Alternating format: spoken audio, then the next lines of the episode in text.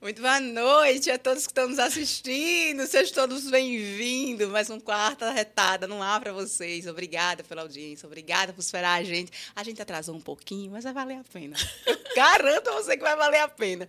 Obrigada a todos aí que estão nos assistindo. Os que ainda vão assistir depois, do, que não está ao vivo, mas vai assistir depois, faz as honras da casa, tá? Seja inscrito no nosso canal, deixa o like. É gratuitamente. É, interage no chat, que depois eu abro ao vivo. Então, faz todas as honras da casa. Tu já sabe, faz com que o, o YouTube ele veja que o nosso trabalho é relevante, tá? E faz também lá nas redes sociais. Coloca lá Cash Arretado no Instagram. Na verdade, em tudo buraco de canto, porque a gente é tão atrevida, a gente é tão amostrado, que se você colocar lá Cash Arretado, você vai encontrar a gente em tudo que é buraco de canto. Então vai, bota lá, Cash Arretado e faz as honras da casa, tá bom? Vou falar do estudo Osh. Não, mentira, antes de falar do estudo Osh, eu tô acelerada, porque eu tô tão animada. Eu tava dizendo pra minha convidada, eu tô tão, eu tô tão animada dela estar tá aqui, que eu tô bem acelerada. Mas, deixa eu desacelerar, porque eu já tenho uma dicção péssima, mas vamos lá. É, se você quer fazer conteúdo de internet de qualidade, o Estudos Arretados, ele aluga o, o espaço maravilhoso, inclusive, para você fazer o seu podcast, fazer o seu trabalho de internet, seu conteúdo, não só podcast, mas você quer fazer uma gravação de qualidade, aqui é o lugar, tá? É só você colocar lá Estudos Arretados. Na verdade, na descrição, meu diretor maravilhoso, João, tá lá descrito, você só colocar lá e clicar que você vai aparecer lá no Estudos Arretados, você pede orçamento. Maravilhoso lugar. É uma coisa que é só quem vem que sabe que aqui é bom, tá? E falar do, do claro, do, do Estúdio Osh, que é nossos parceiros maravilhosos, que fica lá no Pirâmide Shopping, lá no primeiro subsolo, em Tambaú, tem um, o Estúdio Osh, que você pega seu carro, bota lá e os meninos traz ele folha em folha, assim, ele fica novo, novo, novo, novo. Garanto, pode estar na minha conta. Se não ficar novo, dizer assim, ó, Marília disse que se não ficar novo, eu volto de novo ah, para cá e vai ser de graça. E tem outra unidade lá do Estudo Wash, lá no Meg Shopping, tá? Também, se você quiser pacotes lá, que tem uns pacotes de, de lavagem, você pode usar tanto lá no Estudo Wash do Pirâmide como do Meg Shop. Então, é, é uma casadinha maravilhosa. Os meninos são maravilhosos, tá? Não perde a oportunidade de deixar o teu veículo no lugar melhor de uma pessoa, de lavar o carro, tá? E eu queria, eles não são muito parceiro meu, não, mas são dormindo aqui do Caixa Retada. Eu queria agradecer a DG Estamparia, vou virar, eu vou não só mostrar a marca, mas eu vou virar a qualidade desse presente que eu ganhei de Diego maravilhoso. Que na verdade eles fizeram um, uns brindes, uns negócios, uns caqueados aí com a Digli com o Kaique, e eu fiquei extremamente invejada, fiquei fiquei pé da vida e fui lá no direct e fiz, meu filho, a qualidade disso aqui é surreal. Tu tá vendo que a qualidade é muito perfeito, muito perfeito. Eles tão, não só fazem canecas, como qualquer estamparia, camisa, brindes para empresa, para qualquer coisa que você imaginar, eles botam a mão na massa e sai perfeito. Os meninos são maravilhosos. DG Estamparia, obrigada pelo presente. Eu sempre vou dizer isso aqui porque eu fiquei muito feliz com o presente. Obrigada, Diego, por tanto. E eu vou, eu vou fazer para vocês a apresentação da minha convidada, que eu tive que listar pela primeira vez, porque eu sei que eu acho que eu tenho TDAH, a minha dicção é péssima, mas eu sempre faço com que a minha mente é, evolua e eu falo do convidado. Mas ela, ela é tipo assim, um, um tsunami da comunicação. Aí eu, lógico que eu ia gaguejar, eu ia falar um monte, eu ia esquecer um monte de coisa, aí eu escrevi, tá? Para não tentar não, não esquecer de alguma coisa. Ela é jornalista, ela é radialista, apresentadora, editora, produtora, assessora de imprensa, mestre em cerimônia, especialista em marketing, há mais de 20 anos no mercado de comunicação, como repórter, já trabalhou em importantes coberturas para as filiais da Rede Globo, SBT, Rede TV, em Minas Gerais, aqui na Paraíba também, minha filha. E ela é mãe de gêmeos, que a gente vai também trocar essa ideia, figurinha, que eu também sou mãe de gêmeos. Minha filha Carla Arantes, obrigada! Quase que eu não termino de ler. Muito obrigada, de verdade, oh, por aceitar meu convite. Ai, obrigada, obrigada. Eu que fiquei muito feliz com o convite. E tô aqui ansiosa, inclusive. A gente estava falando que eu tô super nervosa com essa entrevista entrevista, porque entrevistar é muito fácil. Agora, dar entrevista, falar da gente mesmo uhum. é um desafio gigante. Acredito. Então, tô, tô nervosa, mas estou muito feliz. Obrigada pelo convite. Boa noite para todo mundo. e vamos lá, que tem muito papo. Tudo certo. Deixa eu falar para vocês. A, a Carla é um ser humano incrível, é de, é de uma simplicidade gigante. Eu, quando eu falei com ela, eu tava, tipo, morrendo de medo, né, dela não aceitar. e ela toda feliz, vamos sim, não sei o que. Eu fiz, velho, não acredito que deu certo. E aí ela mandou hoje brincando comigo num áudio, dizendo assim, ai, o que, que tu vai me perguntar? Eu tô nervosa. Eu fui filha da mãe, eu vou dar três chapas na tua cara, porque quem tá nervosa sou eu aqui, eu, uma aprendiz, uma café com leite. E eu tô uma pessoa incrível como você, velho. Eu tenho admiração do teu trabalho que tu não tem ideia. Tu não tem ideia. Não sou eu, né? Um monte de gente tá aí tá assistindo. Ah, Marília, faz. Na verdade, eu tô fazendo o que as pessoas de casa queriam fazer. Eu tô aqui querendo acalentar. Eu sei que é ruim a gente receber um elogios. A gente fica meio que sem jeito, né? A gente fica acanhado, sem dedos. A gente fica. Hum, faz cara de paisagem, só balança a cabeça, tá tudo certo. Mas, às vezes, eu acredito muito que a gente precisa verbalizar o que a gente sente pelo outro, sabe? Eu acredito muito e eu tô muito feliz. De oh, verdade. meu muito Deus, feliz. muito obrigada. Eu realmente não sei o que dizer, tô aqui balançando a cabeça.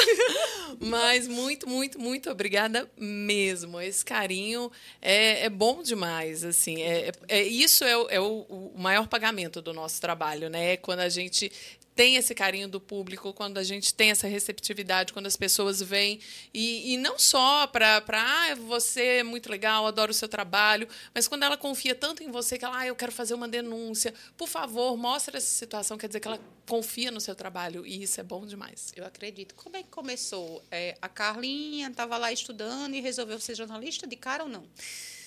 Então, sempre começa com então, né? Porque a gente vai lá para trás. É, eu, eu gostava do jornalismo. O jornalismo me, me encantou, me fascinou quando eu era criança ainda e assistindo o Fantástico, o Globo Repórter, e tinha ah, reportagens incríveis da Glória Maria, do Pedro Bial. Eu me lembro do Pedro Bial na derrubada do Muro de Berlim. É, e aquilo me marcou. É, eu lembro de uma reportagem da Glória Maria atravessando a garganta do diabo de asa delta. E eu falava, gente, eles ainda recebem para fazer isso? Olha só, eles estão conhecendo o mundo, contando história, e eles ainda ganham um salário. Poxa, é isso que eu quero ser. sobre Como se fosse, como se fosse, Fosse muito fácil, simples, né? né? Bem simples. E aí eu lembro que na escola a gente teve uma atividade de fazer um jornalzinho da sala e eu tive que entrevistar um, um coordenador lá da escola. E eu lembro ainda dessa cena, de eu sentada na escada da, da minha escola, pensando quais são as perguntas que eu vou fazer e depois como é que eu vou escrever esse texto. Aquilo me dava um frio na barriga.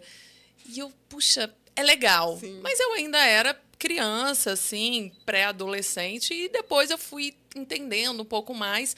Chegou a época de vestibular, eu tinha três opções jornalismo, fisioterapia, porque tinha uma prima que fazia fisioterapia e ela me contava das atividades que eles faziam com crianças especiais, eu achei aquilo muito legal. E arquitetura, que sempre foi uma área também que eu gostei, de designer. Pois é, Meu Deus. assim. E aí eu fui por eliminação. Eu falei, peraí, eu sou péssima em matemática, não vou passar em arquitetura. Também não sou boa em química e biologia, eu não vou passar em fisioterapia. Então, o que, que eu sou boa em humanas? Então vamos para jornalismo, para comunicação. E assim foi Lá em a minha Minas. escolha. Lá em Juiz de Fora, que é a minha cidade, no interior de Minas. Aí eu fiz na UFJF. E o curso, lá você entra para comunicação. No quarto período você escolhia entre jornalismo e rádio e TV. Aí eu escolhi jornalismo. E, e já no, no fim do curso, no oitavo período, eu comecei a trabalhar. Né? Não, não foi nem estágio, foi trabalho mesmo. Na época já não precisava da, da formação, né, do diploma para você atuar como jornalista, como ainda hoje não precisa. Então, já no oitavo período, eu comecei a atuar e estou aí até hoje. Qual foi o Isso primeiro... foi em 2003. Faz tempinho. Faz um tempinho. Como foi o teu primeiro trabalho como jornalista? Tu lembra como foi? Lembro. é, Foi lá, foi lá em Minas. Foi lá em Juiz de Fora. Primeiro eu entrei, entrei numa eh, afiliada do SBT na parte de marketing. Só que aí eh, surgiu uma oportunidade numa outra emissora na- no jornalismo, no sul de Minas, em Varginha. Aí eles falaram, Carla, tem essa vaga lá para produtor e apresentador. Você quer ir? Eu ainda não tinha formado, mas no oitavo período já não tinha aula. Falei, vou tentar. Aí fui, me mudei sozinha, na cara na coragem, para Varginha. fiquei lá, acho que três meses, mas eu não estava conseguindo conciliar TCC com trabalho.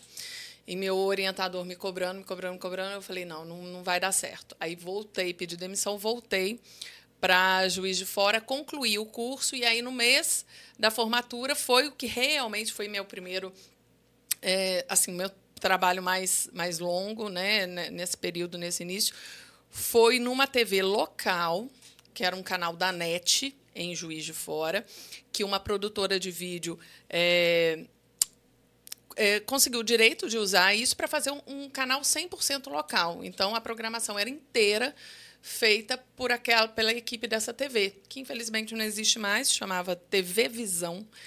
E o nome não é muito bom, mas enfim. Essa cacofonia TV Visão. É.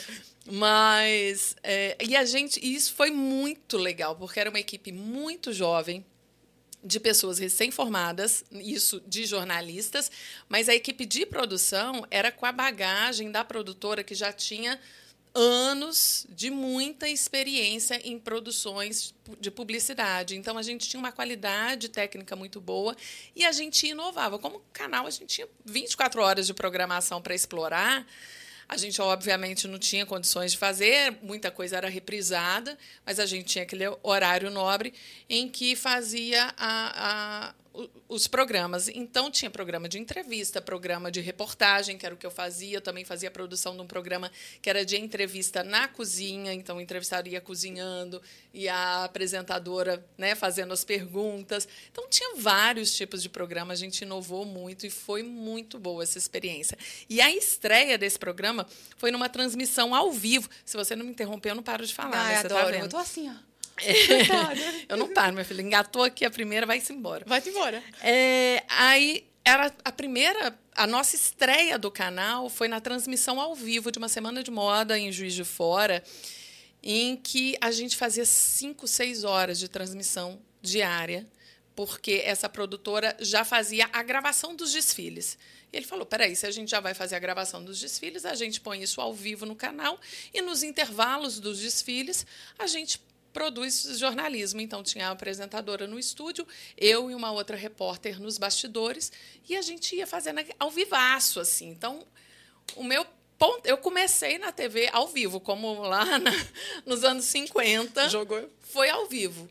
Então, isso foi, nossa, foi uma escola gigantesca, Entendi. essa experiência lá. Tu tem problema de dicção nenhuma, né? Na época, não. Porque eu, eu ao vivo, eu não, então, mas aí tem, tem um trabalhinho de fono, né? Porque realmente eu, eu gaguejo, até hoje eu gaguejo. Eu sou, não, eu sou meio. É, o problema da, da, Eu também tenho uma inalação. o problema da, da, da gagueira nossa, pelo menos a minha, não é pelo nervosismo. É justamente porque eu, é, é mais rápido. mais rápido que o que está produzindo no é, cérebro, entendeu?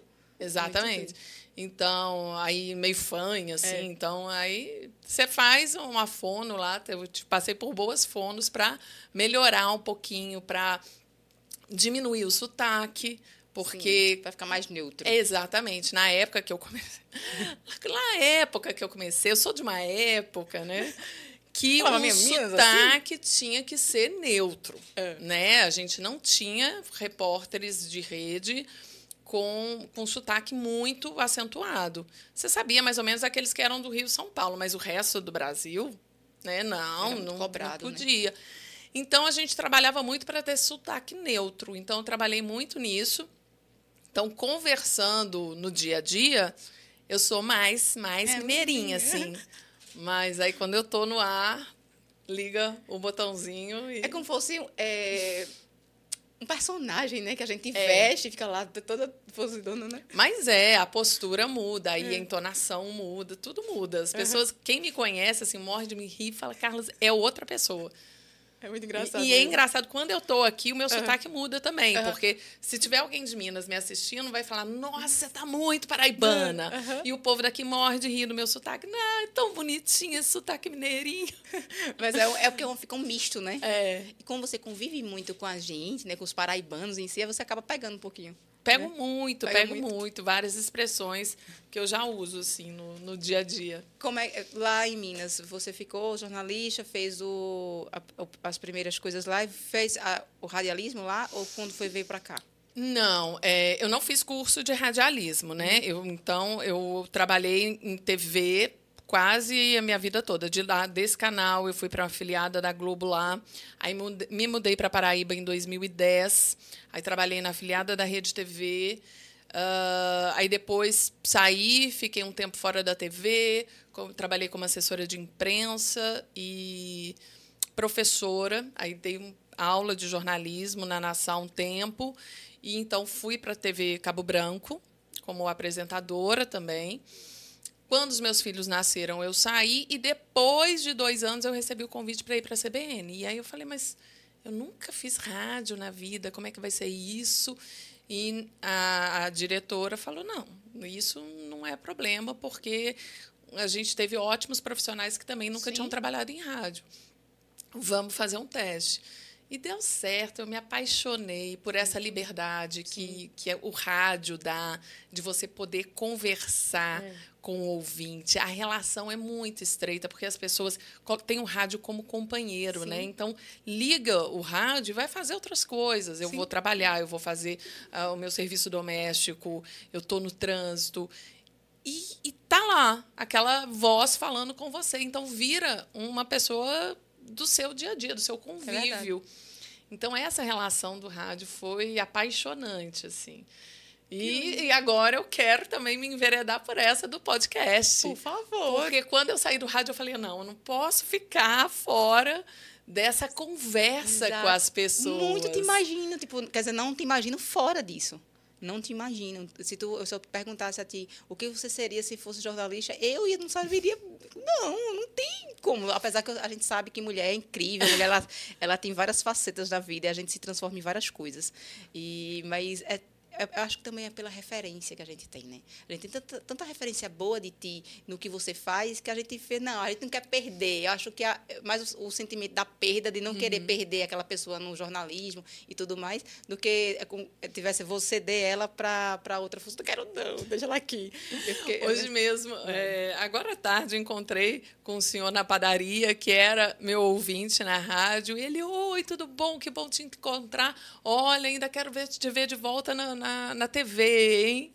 Então as pessoas têm esse, esse carinho e elas querem te Sim. acompanhar. Muita Sim. gente pergunta: e agora? Onde você está? Em qual canal que você está? Eu falei: não, estou no meu. Eu, Carla, vai lá no meu Instagram e tem lá. que você vai me ver. Porque aí foi um processo de escolha também, de acho que de até de amadurecimento profissional Sim. e de querer desafios, sabe? É, é isso. Né? São 20 anos fazendo jornalismo diário e chega uma hora que a gente quer coisas novas. Então, eu acho que esse momento, para mim, foi fundamental para fazer essa escolha de não, não quero voltar para uma redação agora, eu quero é, testar, porque a gente vê, né, a internet é, traz tanta, tantas possibilidades Nossa. na comunicação. E eu falo, não, deixa eu experimentar isso, né? Porque acaba que a, a redação ela prende, a gente prende por tempo, prende por questões é, é, empresariais mesmo, né? Que a empresa às vezes limita e não te permite é, trabalhar para outros grupos. Então, não, deixa eu experimentar o que, que a internet aqui pode me oferecer e aí, se não der certo, a gente volta, não tem problema nenhum. É porque, na verdade, a empresa em si, ela até às vezes ingessa a gente. A gente uhum. quer mostrar um lado profissional nosso que é da nossa característica e eles não permitem, porque é como eles ditam, né? Como é que tem que se falar, como é que. É, é meio que umas entrelinhas que a gente meio que tem que seguir a, a ditação de regra deles, né? Exatamente. Quando eu entrei, quando eu fui para o rádio, por exemplo, é, eu me senti Livre. liberta. É. E aí é, eu recebi críticas, por exemplo, de, de uma gestora, porque eu gargalhava no microfone. Que delícia. Nossa, parece que você está na sala da sua casa. Eu falei, mas é exatamente assim que eu me sinto. A ideia é Eu essa. me sinto na sala da minha casa conversando com as pessoas. Eu não perco a, a responsabilidade de Sim. passar aquela notícia, mas eu vivo aquilo. Então, se o negócio é engraçado, eu vou rir, assim como eu já chorei ao vivo também né? Porque a gente passou por anos de pandemia muito difíceis e nós jornalistas estávamos lá todos os todos os dias trabalhando. Eu só não trabalhei quando eu fiquei doente. Então, todos os dias a gente estava indo trabalhar. Então, ri, chorei, é, né? Essa espontaneidade que o rádio permite e que dos ouvintes eu nunca recebi crítica nenhuma, pelo contrário, né? Tinha ouvinte que parava o carro para me mandar mensagem, porque nossa, agora eu ri da sua gaitada. E, e eu acho que isso que é o mais legal dessa relação com o ouvinte, com o telespectador, e agora que eu estou criando também com seguidores no, no Instagram, que era um, uma ferramenta que eu nunca alimentei muito. Eu tinha uma conta fechada, que eu abria só para é, parentes, amigos, pessoas que realmente eu conhecia. E depois eu vi que né, o mundo cobrava a gente de ter uma rede social aberta. Eu falei, ah, então vou criar uma outra conta. Aí criei essa que eu utilizo hoje, que é o Carla, dois underlines, também é péssimo, né? Não fui péssima nessa criação. Carla, underline, underline, Arantes. É... Como tu é incrível! Criei quando eu voltei da licença maternidade. Uhum. Eu falei, pronto. Aí, essa aqui eu vou divulgar porque a minha outra conta virou dos meus filhos, né? Só tinha Sim. foto deles. Aí eu falei, não, então essa aqui eu vou divulgar os programas, o Paraíba Comunidade, que eu apresento, eu vou uh, me divulgar e papapá. Só que deu um mês, eu pedi demissão da TV. Aí eu fiquei lá, e agora? O que, que eu faço com isso? Aí deixei, entendeu? Agora, né, há pouco tempo, recentemente, que eu comecei a movimentar mais Instagram de uma forma profissional e conhecendo também essa ferramenta e o que ela pode trazer para a gente de benefícios, também os malefícios. é, repete para mim. Estavam. É, é um vídeo tu na época da TV. É, Ai, maravilhoso. Com Paulo, né? Pegou com Paulo, foi? É, Paulo Souto. Tem um áudio, é, tá, o áudio só para tá no ar, a né? galera de casa que tá ouvindo. bem novinha. Bom dia, Paulo, tudo bem? Ai, vídeo também pela TV. Tudo jóia, muitas perguntas, né? Sempre muitas dúvidas sobre essa é, situação. Então a gente vai logo para a primeira pergunta de hoje da Deise Babu. A partir de quando o tempo da licença maternidade é contado? Ai, que bonitinho. 28 dias antes do parto, a mãe já pode requerer a licença maternidade. Quando ela não requer, é a partir da data que ela requer junto ao INSS.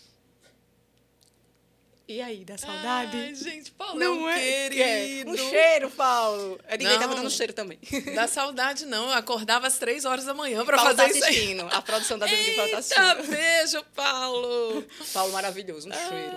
Mas, é, quando Acordava às três horas da manhã para fazer Bom Dia Paraíba. Tá Nossa. repreendido. Gente, que desgaste. É um povo guerreiro, aquele povo que faz Bom Dia Paraíba, viu? Aliás, todos os bons dias, bons dias das praças. Sim é um horário muito sofrido, então... Que tem que estar tá é seis e pouco, né? Tem, ele começa às seis horas. Meu Deus! Então, a apresentadora e a editora-chefe chegam lá às quatro. Sim né? A apresentadora ainda tem que fazer cabelo, maquiagem, patati, patatá, gravar chamada, a escalada, aquela coisa toda. ah, um, o resto da equipe um chega às né? cinco, né? exatamente, porque a apresentadora também ajuda a editar. Sim. Aí não, aí os editores de imagem também que chegam. Aí às cinco chegam os cinegrafistas, os repórteres, os colunistas, aí toda a equipe. Aí é, é, é pau. E, e são duas horas e meia de jornal, gente. É Jesus. muito tempo, de seis às oito e meia. Outro dia eu ainda comentei isso no meu Twitter. É, você acorda, tá Denise no ar. Aí, se você sai, faz uma caminhada, toma café, tá Denise no ar. Sai, faz uma caminhada, volta, tá Denise no ar. Vai, toma seu banho, tá Denise no ar. Gente. Assim, é muito tempo. É muito, é muito tempo. É muito conteúdo que tem que produzir. Então, assim, eu bato palma para é essa verdade. equipe do Bom Dia Paraíba, que é luta, viu? Que incrível. Se fazer telejornalismo já é difícil, o Bom Dia Paraíba, nossa. Tu acha que o teu estopim assim foi realmente o cansaço ou não? Porque você realmente queria ver é, algo diferente, como você disse, e saiu ou teu agradável? Você estava muito cansada e não, saiu? Não, é assim, eu fui demitida da Rádio CBN hum. em agosto. E aí, com essa demissão, eu resolvi falar, não quero mais redação pelo menos por enquanto. Não falo dessa água, não beberei. Sim, claro. Mas é, não quero mais. Eu já vinha pensando a respeito disso, né? É, eu lembro que eu tirei férias em julho, encontrei com um amigo lá em Juiz de Fora que é, também deixou a TV, deixou o veículo tradicional para trabalhar com internet e ele falou, Carla, você tem flexibilidade de horário, você é, faz a sua pauta, você faz, traz aquele conteúdo que claro. você quer, você escolhe o conteúdo que você quer trazer e você ainda ganha mais. Claro. Você ganha mais com tudo, com a sua vida, sua vida particular. Você, é, você, como você tem filhos, né? A gente vai falar sobre depois. Uhum. E você acaba realmente curtindo. Eu também é. abri mão de uma CLT, uhum. né? Que é uma CLT, querendo ou não é. Então, eu abri a mão do CLT para viver de algo que eu acredito. E acho que a gente se sente tão mais feliz, tão mais realizada. Às vezes, tem mês que a gente ganha até menos. É. É, tá porque é incerto. É que é né? incerto. Né? E eu, agora, eu tinha muito medo, eu tenho medo de arriscar. Eu sou uma Sim. pessoa insegura. Hum. Então, já antes, tem um amigo uh, que tem uma agência e ele brincava: vem trabalhar com a gente, vem ser nossa sócia. Brincando, eu falo: não, eu tenho que bater meu ponto, eu tenho que ter 13 terceiro, eu tenho que ter 30 dias de férias, não sei trabalhar sem isso, não. Hum. E quando eu me vi sem isso, eu falei: não, peraí, vamos, vamos arriscar, né? Vamos ver no que, que dá. E, por enquanto, não me arrependo. Estou super feliz, super satisfeita. Que bom. Deixa eu ver. Tem tanta gente no chat falando que, que eu queria dar uma atenção. A gente vai colocar na tela, vai ficar aqui no meu celular. Deixa eu ver aqui. Já? Eita, como é eficiente. Aí, se tiver hate, não coloca, é. não. É, eu, não sei, eu, não sei, lidar com essas coisas, não. Depois a gente fala dos haters. É, o Petro, é, Petrônio... Eita, Petrônio! Quem é Petrônio? Petrônia Thaís, é colunista ah. lá da Rádio CBN. A gente ficou juntos por quatro anos, né? Então, tem, ele é um advogado incrível. Virou meu advogado, inclusive. Não, Adoro. É, quatro anos trabalhando? Quatro anos, ele como colunista e eu apresentadora do, do CBN Cotidiano. Que incrível os, os colegas maravilhosos que é... a, a comunicação nos traz, né? Deixa eu ver, Germano, boa noite. Quem é? Sara Lopes, não sei. É, não, Sara Lopes, não sei aqui. Aí, Germano, o que mais é prazeroso para você? Entrevista, apresentar telejornal ou fazer é, reportagem? É difícil é, essa. Eu, assim, as duas coisas. Fazer reportagem e entrevista. A reportagem você tem, né, ali um, um, pouco de entrevista. A entrevista é. Quando a gente tem tempo de desenvolver o assunto, é por isso que eu estou muito interessada em fazer podcasts, porque é onde você consegue um tempo para desenvolver um assunto, né? E, e, e, na TV ou no rádio, aquele tempo é muito caro, ele é muito raro. Agora o podcast, ele te permite essa flexibilidade. Ah, você faz ao vivo hoje, mas a pessoa pode ouvir amanhã, pode ouvir Sim. depois, pode ouvir semana que vem. Exato. Então, é, eu estou muito interessada nisso porque eu gosto de entrevistar. Eu gosto de, de conversar com as pessoas. Eu gosto de ouvir as histórias que as pessoas têm para contar.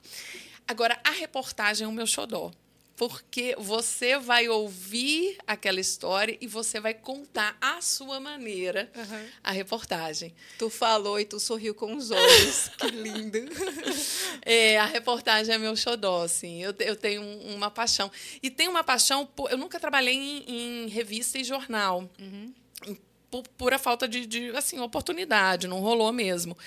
Mas eu tenho um, um xodó com, com a TV isso desde a época de faculdade, porque você ter a imagem para contar essa história, eu acho isso muito sensacional.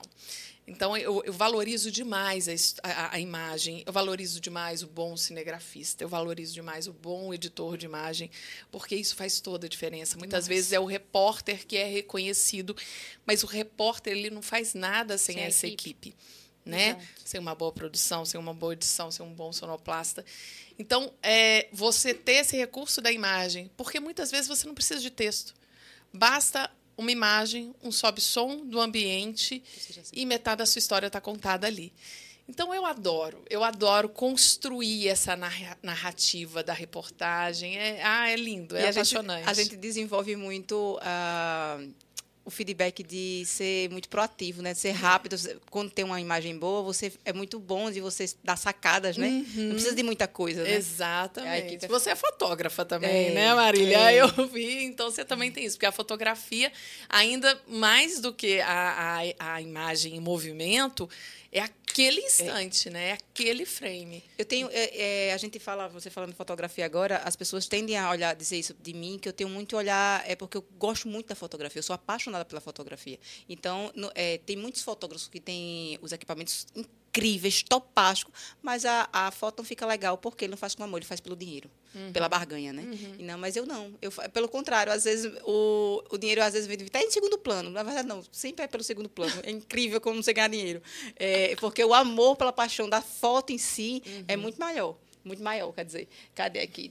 A, mas peraí, tem aqui a musa da, da radiofonia paraibana, guiçada da empresa paraibana. Menina, Menino. Pô, como é que é?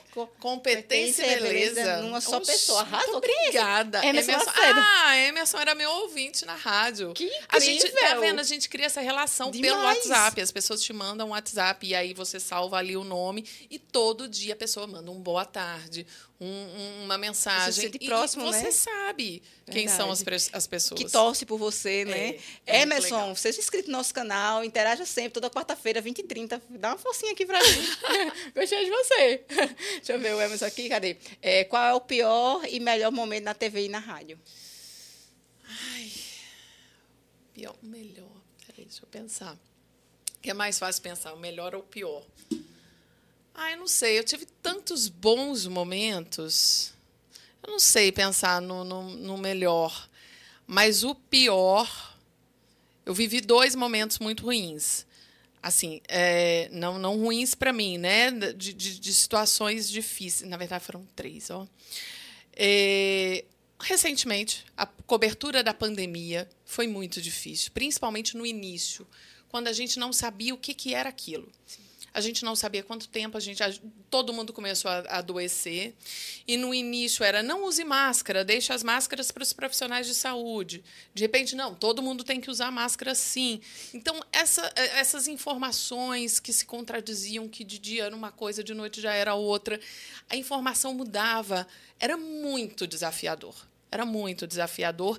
E a gente lá reunido porque era impossível. A gente teve é, a equipe foi reduzida ao mínimo possível, mas eu e o operador dentro do mesmo estúdio, é, eu sem máscara, porque não dava para falar com a máscara, e o operador de máscara e tinha um produtor, o resto era tudo home office. E a gente naquela de sem saber o que, que vai ser, qual é o dia de amanhã. Então era, foi um período muito surreal era, a palavra era essa, era surreal que aquilo que estava acontecendo e que a gente estava vivendo, que a gente estava contando.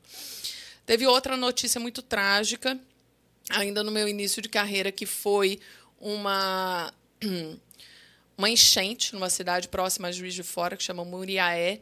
Eu acabei indo para fazer uma cobertura de manhã, passei três dias na cidade fazendo essa, essa cobertura, entradas ao vivo e a reportagem, e a gente ia no lugar da, da, que as pessoas tinham aquela velha história né, de enchente que infelizmente se repete todo ano, principalmente no Sudeste todo verão, das pessoas que perderam tudo, da pessoa que chegou na, tinha acabado de passar o Natal, a pessoa falou: Nossa, eu comprei, acabei de comprar todos os meus móveis, dividi em 10 vezes e eu perdi tudo.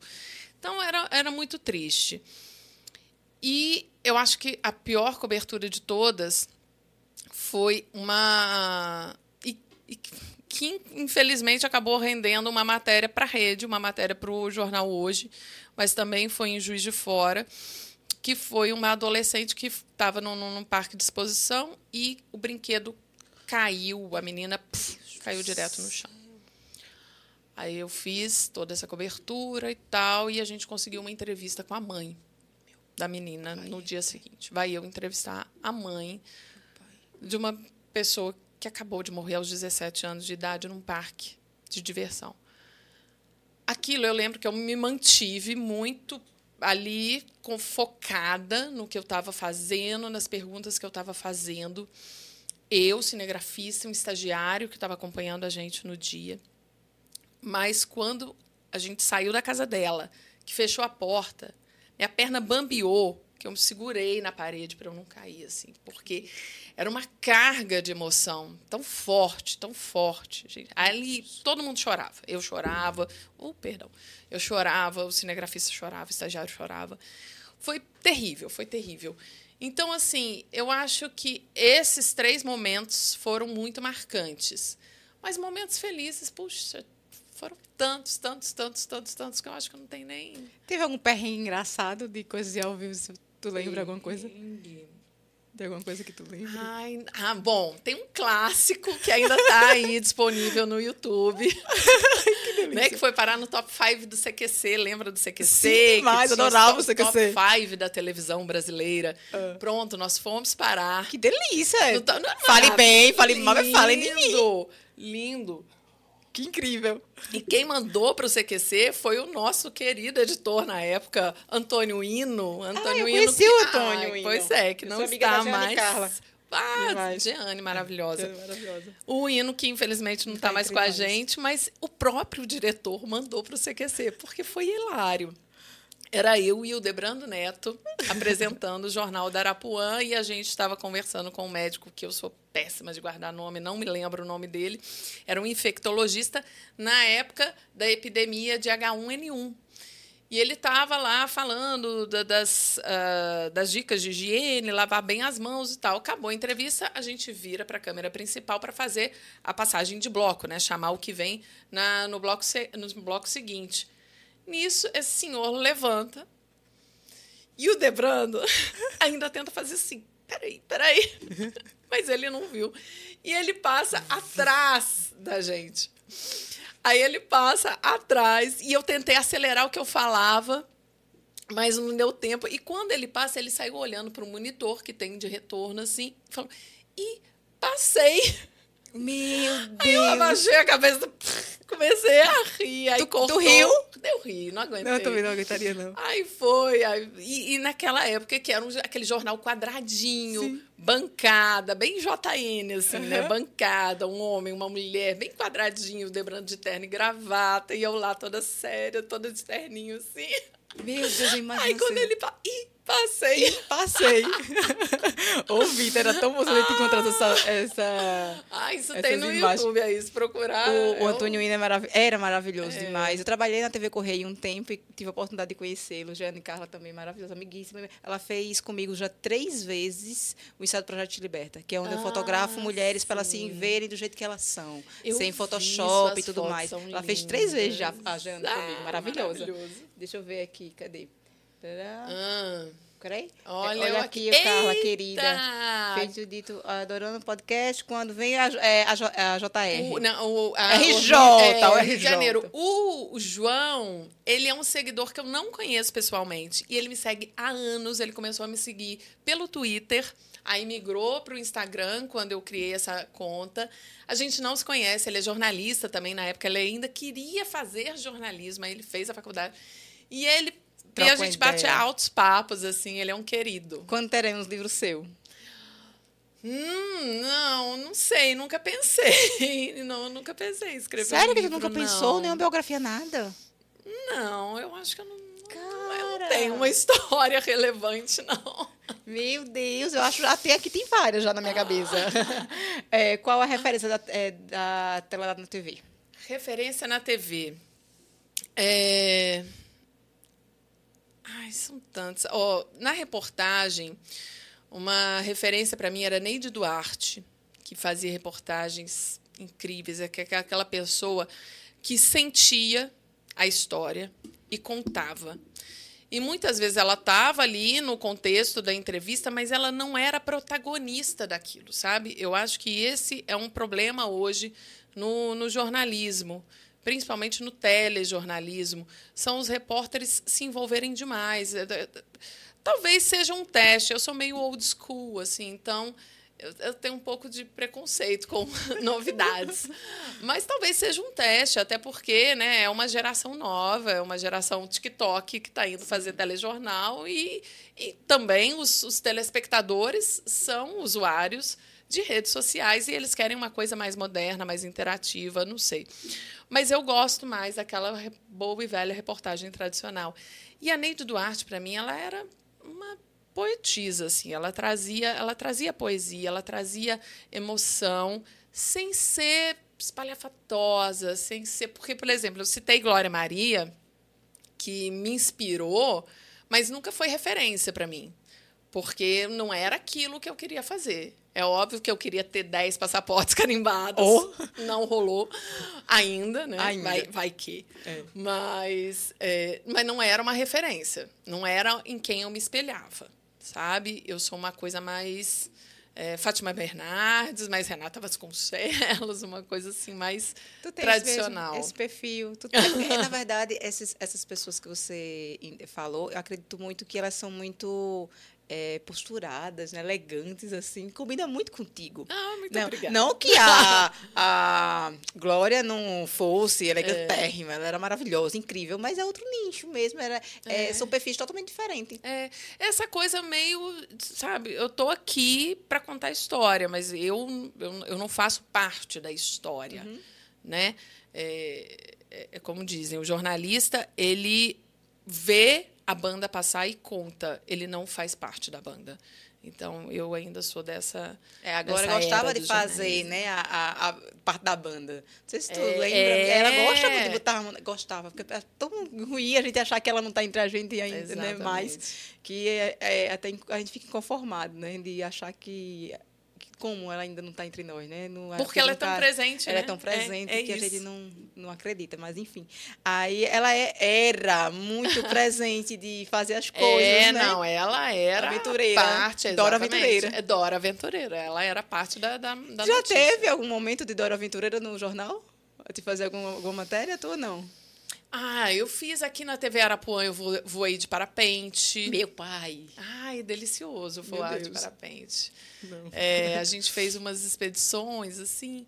é, era um quadro que chamava Retratos da Cidade. Então, nas férias, a gente dava dicas. Então, aí eu fui para Areia Vermelha, fui para o Litoral Sul e esse voo de parapente, que foi muito legal.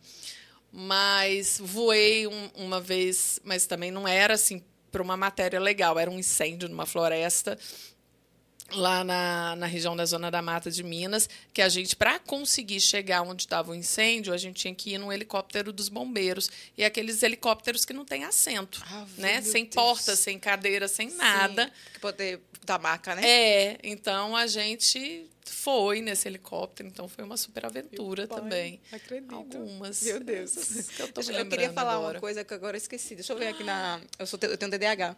Deixa eu ver aqui. Tá vendo Ah. Como eu, é bom e eu tenho uma podcast? péssima memória. Eu Tá vendo como é bom podcast? Que a gente pode falar à vontade, a gente esquece, e aí a gente ri. Eu já chorei tanto aqui, eu choro demais. O pobre do Vitor entra, meu diretor entra direto aqui pra tra- trazer lá em cima. Você é canceriana também, não, né? Canceriana. Ah, amiga! Canceriana. Ah, então também, sou É canceriana. Por isso que aquele abraço foi tão incrível que a gente deu.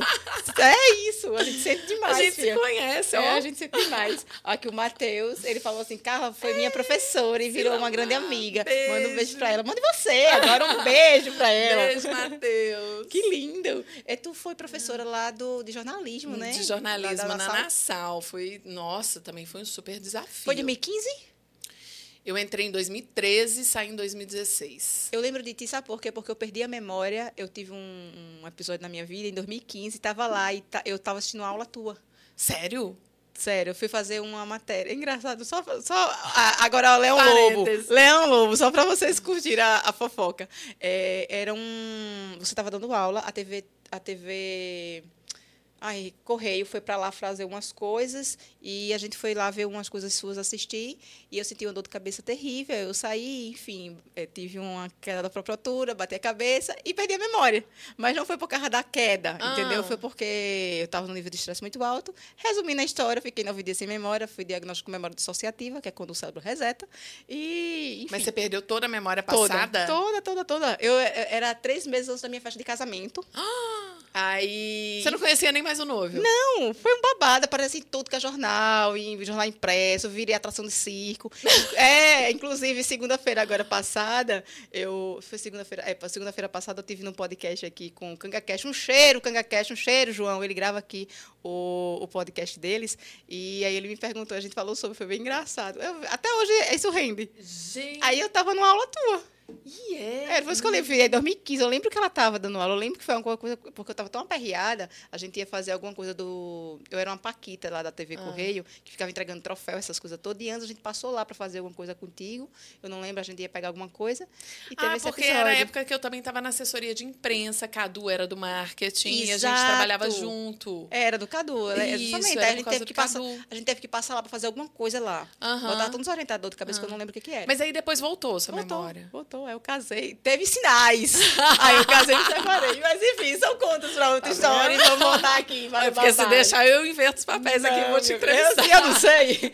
Deixa eu ver aqui. É, nesse novo momento, Brasil Político, como é ser uma repórter em meio a tanto extremismo? Eu não sei se um, um- um- o Brasil político é um momento novo, né? O Brasil sempre foi político, é. Não, sempre foi político. É, talvez o- o- a novidade seja o extremismo. É, eu lembro quando 2000 e ai, eu sou- péssima de, de- de datas, de nomes também. e tal, mas eu acho que foi 2016. Bom, o, o impeachment da Dilma foi 2016, né? Então foi uma época que é, houve muito protestos contra as afiliadas da Globo, contra a Globo e suas afiliadas, é, de partidários, defensores da presidente, e, e assim, e eram atos tão agressivos que teve que, é, como é que fala, colocar placas de proteção em volta de toda a emissora, de toda a, a TV Cabo Branco porque foi alvo de pichação e as pessoas irão lá para frente fazer protesto. Só que era um, um protesto contra a empresa. Apesar de que alguns jornalistas foram agredidos verbalmente e tal. É, o próprio Hildebrando Neto, eu lembro que numa cobertura de uma passeata foi agredido, mas eu acho que a gente não sentia medo, né? E isso conversando depois com um jornalista muito querido, que é Suetone Souto Maior, que foi meu chefe na, na CBN quando eu cheguei, ele falava: a diferença daquela época para essa é que naquela época você saía, você era você. Você não tinha medo. Hoje você tem medo. Hoje as pessoas não estão lá na porta da emissora, mas você tem medo. Então, é isso que, é, que eu acho que é a grande diferença. Hoje as pessoas são mais violentas e mais. é, elas chegam às vias de fato. Antigamente a coisa era muito verborrágica, né? As pessoas xingavam, enfim, a Globo sempre foi Globo lixo desde que foi criada, né? Desde a ditadura, a Globo sempre foi Globo lixo, então é, por, por todos os partidos políticos a Globo é criticada, mas eu acho que agora é o medo que você sente enquanto pessoa, né? Não só enquanto prof- profissional. Essa, para mim, é a grande diferença. Eu lembrei da minha que eu queria te perguntar É, sobre tu tem alguma pessoa que tu queria muito entrevistar de, de chegar e dizer caramba queria tanto se eu tivesse a oportunidade eu queria entrevistar essa pessoa Ai, hoje seria o Papa Francisco. sério que lindo. Nossa, eu acho ele um homem. Cara, eu acho ele um homem tão incrível, tão incrível em tantos sentidos, assim. Eu acho que ele está fazendo uma revolução tão grande na Igreja Católica. Eu sou católica e acho que ele está fazendo uma revolução ao mesmo tempo em que ele é uma pessoa tão simples, tão humilde, sabe? Ele está fazendo porque ele sente que a sociedade está mudando e que a Igreja precisa acompanhar essas mudanças e que se Cristo estivesse aqui hoje, ele também acompanharia essas mudanças, é inevitável. E, e é uma pessoa tão de uma humildade, sabe? Outra pessoa que eu sou fã, que adoraria, é o Mujica, ex-presidente do Uruguai. É um cara também que, que vai nessa mesma linha, sabe? Um cara que tem um- um- uma responsabilidade social, que se engajou, que pôs a cara a tapa, mas está lá, quietinho na dele, não quer holofote, não quer é, é, prêmio Nobel da Paz, sabe? Por, por mu- muitas vezes sem nem merecer. Mas ele está lá e está fazendo dele porque ele acredita naquilo. Padre Júlio Lancelotti. Ah, enfim. Graças a Deus o mundo ainda tem pessoas muito maravilhosas. Graças a Deus, esperança, né? Vamos ver lá aqui o resto aqui. É, é, o meio profissional se ajuda. Você sentiu que a, a- que a ajuda entre o meio em um jogo sujo? no- É, então, eu assim, eu tive ajudas muito legais. Eu tive pessoas que no início me deram muita força, Né? Eu lembro quando eu estava começando, que eu fui fazer a minha primeira cobertura de pauta de comportamento, que é aquela pauta que a gente, tipo assim, não, não tem uma notícia ali, né? Para saber como é que as pessoas estão naquele contexto. E eu lembro que foi lá em Juiz de Fora, na cobertura de uma, de uma festa dessas de exposição, e a matéria é sobre como as pessoas se vestiam para ir na festa de exposição. Eu achava aquilo assim, meu Deus, mas por que, que isso é relevante, sabe? Mas é, mas é, as pessoas gostam de, de ver isso na, na, na televisão, no jornal e tal.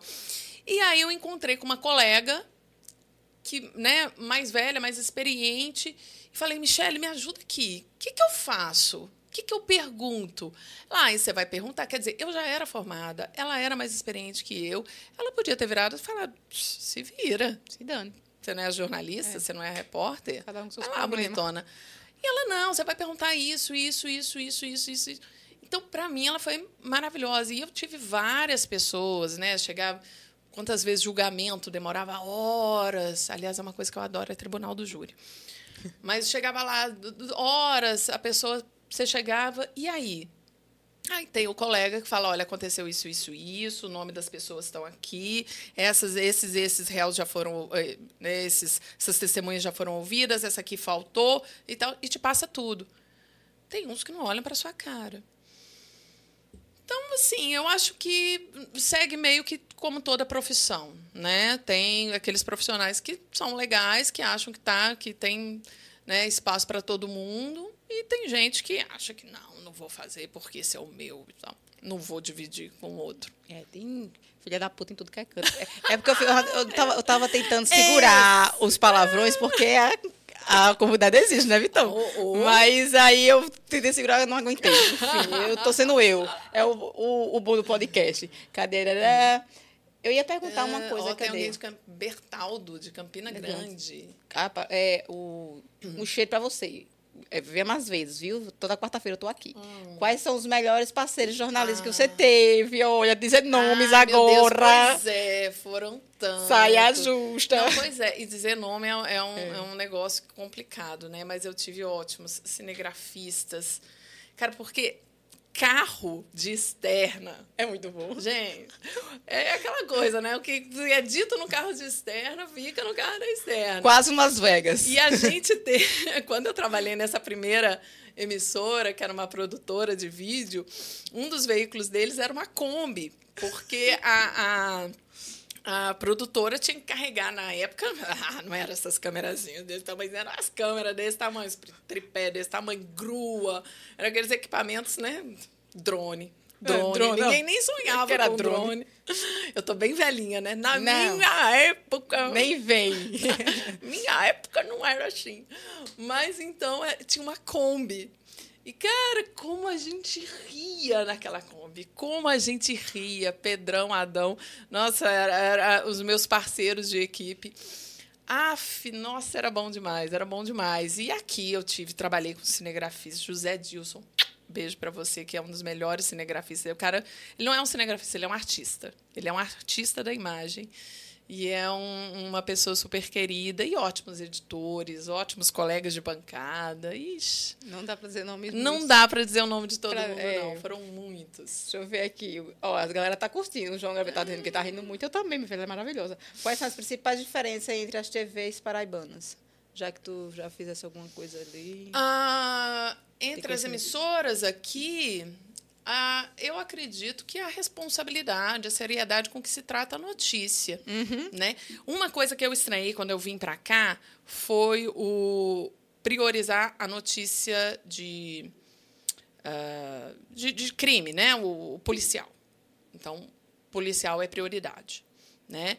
Tanto que a própria TV Cabo Branco, né, que é, o policial não era uma pauta recorrente no, na Globo, a TV Cabo Branco se rendeu, chegou a ter contrato com paparazzo para ele estar tá lá nos acidentes, nos crimes e coisa e tal, porque via que tem um público para isso.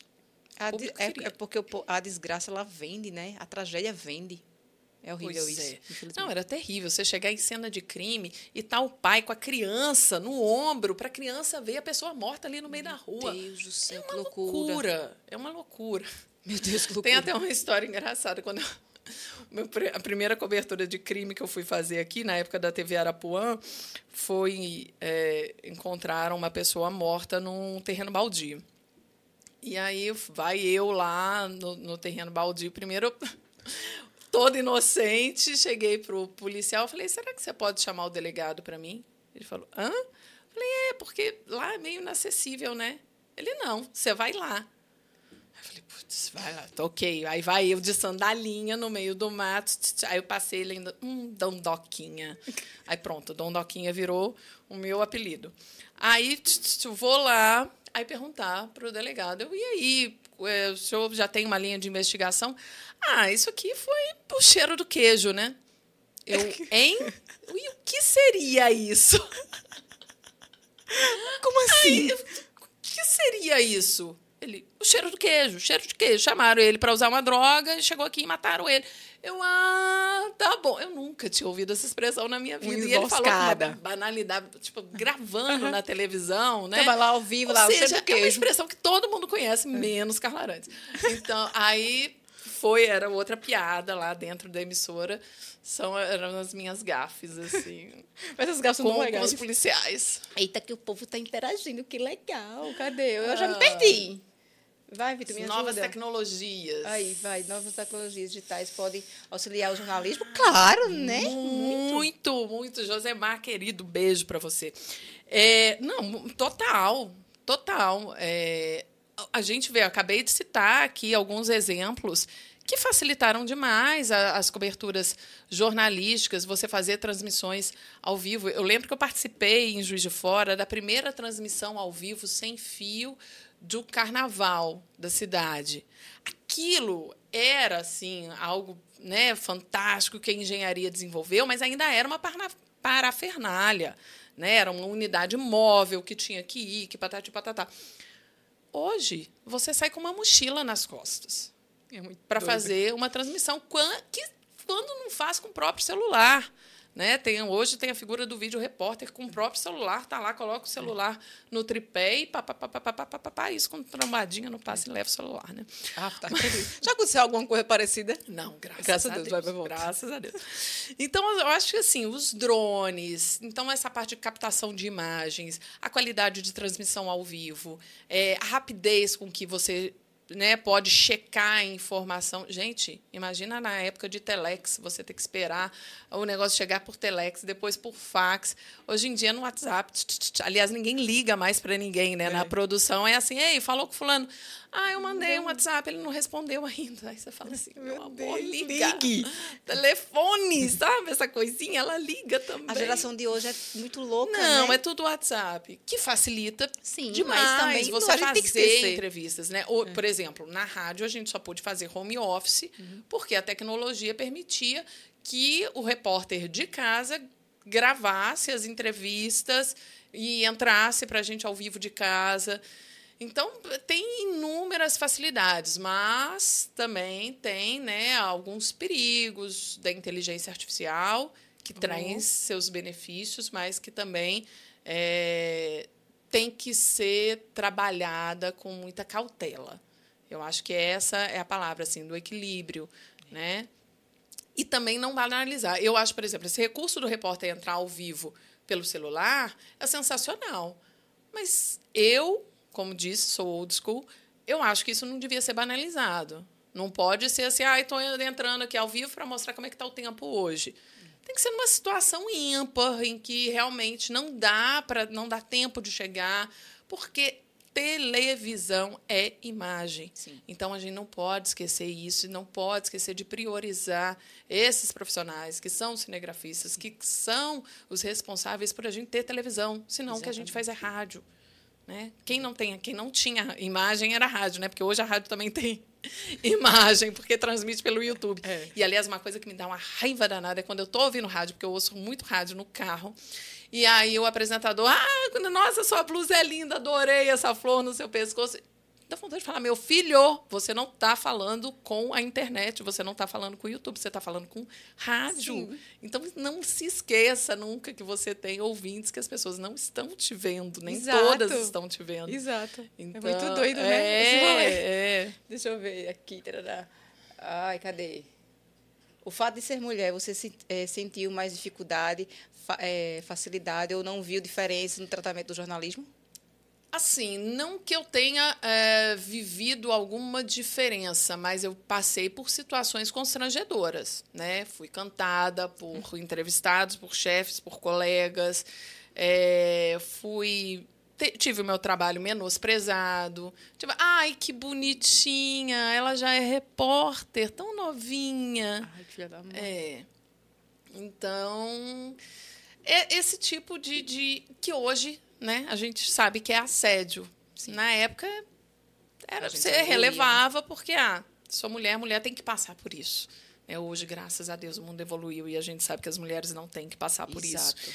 Mas, mas nem dificuldade, também não acho que eu fui é, excluída ou contratada por ser mulher. E isso, pelo menos comigo, nunca aconteceu. Que bom que não aconteceu. É. Né? Deixa eu ver aqui.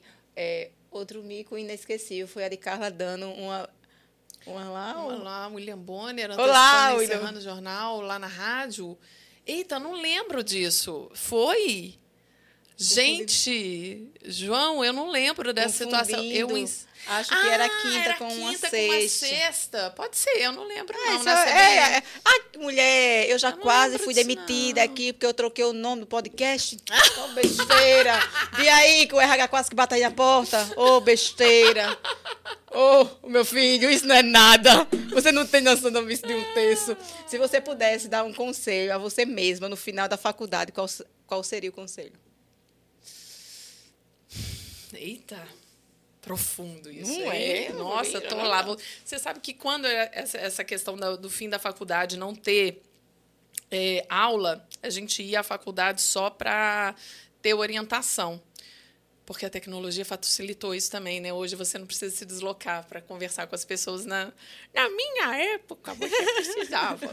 então, eu tinha que ir até a faculdade. E eu me lembro de passar por aqueles corredores e assim, meu Deus, como eu aproveitei pouco esse espaço sabe? A minha faculdade era muito boa, ela oferecia uma rádio.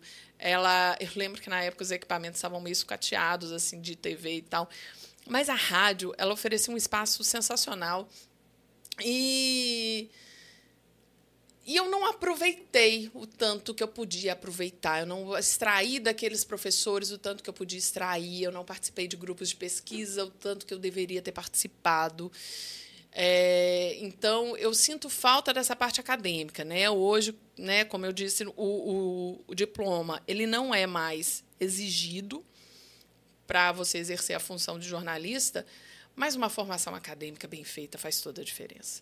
E aí é que está. Né? Não é um diploma, não é um pedaço de papel. E isso eu falava para os meus alunos quando eles estavam começando. Falava, olha, se você está aqui por um pedaço de papel, economiza teu dinheiro, sabe? Vai lá, porque você não precisa disso. Né? Eu, eu tive uma aluna que falava: ah, meu sonho é aparecer no, no BBB. Se inscreve. Vai lá, é. se inscreve. Você quer ficar famosa? Vai, vai ser, né, tentar o BBB, vai fazer outra coisa. Não é com o jornalismo que você vai fazer isso. Agora, você está aqui, aproveita, porque né, são poucos privilegiados que têm acesso a essas cadeiras. Então, aproveitar mais aquele espaço acadêmico era o que eu gostaria de ter feito quando eu estava lá no fim da minha faculdade. E para profissional que estava saindo da faculdade, que estava ingressando no mercado de trabalho, o que eu diria hoje é não tenha medo. Eu tive medo. Eu me acomodei muitas vezes. Eu fiz uh, trabalhos que eu não gostaria porque eu tive medo de arriscar. Então, é, não tenha medo. É Mas também a maturidade, você está vendo com a maturidade. Sim, Antes você era uma menina, né? Com certeza. Muito jovem, você não sabia de muita coisa. É. A gente pudesse ver a maturidade oh, da gente hoje lá atrás, a gente fazia senhora. tanta coisa, evitava tanta coisa. Deixa eu ver. Aqui, aqui já. O, hum. que fala até do esmalte dela. Eu já vi. Meu Calma, Deus, vi que eu vou perguntar. Gente, eu não sei a cor do meu esmalte. Ainda bem que não vira o meu. A ah. gente sabe que você é doente pelo Flamengo, né? E aí, a pergunta que não quer calar: prefere Pedro ou Gabigol? Pedro. Pedro. Pedro. Pedro. Pedro Gabigol tá, tá, ele merece ficar no banquinho um pouquinho. Tá, tá bom, né? Já deu Pedro fazer os dele né? dele. Agora, o Pedro, alguém tem que baixar a bolinha dele, que ele tá ficando muito estrela também. Não é assim que a banda toca, não. Menina ainda, pressão, a torcida também tá pegando no pé do menino, deixa ele, né? Porque ele acabou sendo convocado para a seleção aí no momento que não foi o ideal. Então, mas baixa a bolinha e. Deixa eu ver, você torce muito pelo Clube de Minas e por que torce pro Flamengo? É, então, essa é uma discussão. Porque a, as pessoas chamam o juiz de fora de. É, os juiz foranos, na verdade, carioca do brejo. Ah, Porque juiz de fora, e aí eu vou explicar, gente, é uma questão geográfica. por favor.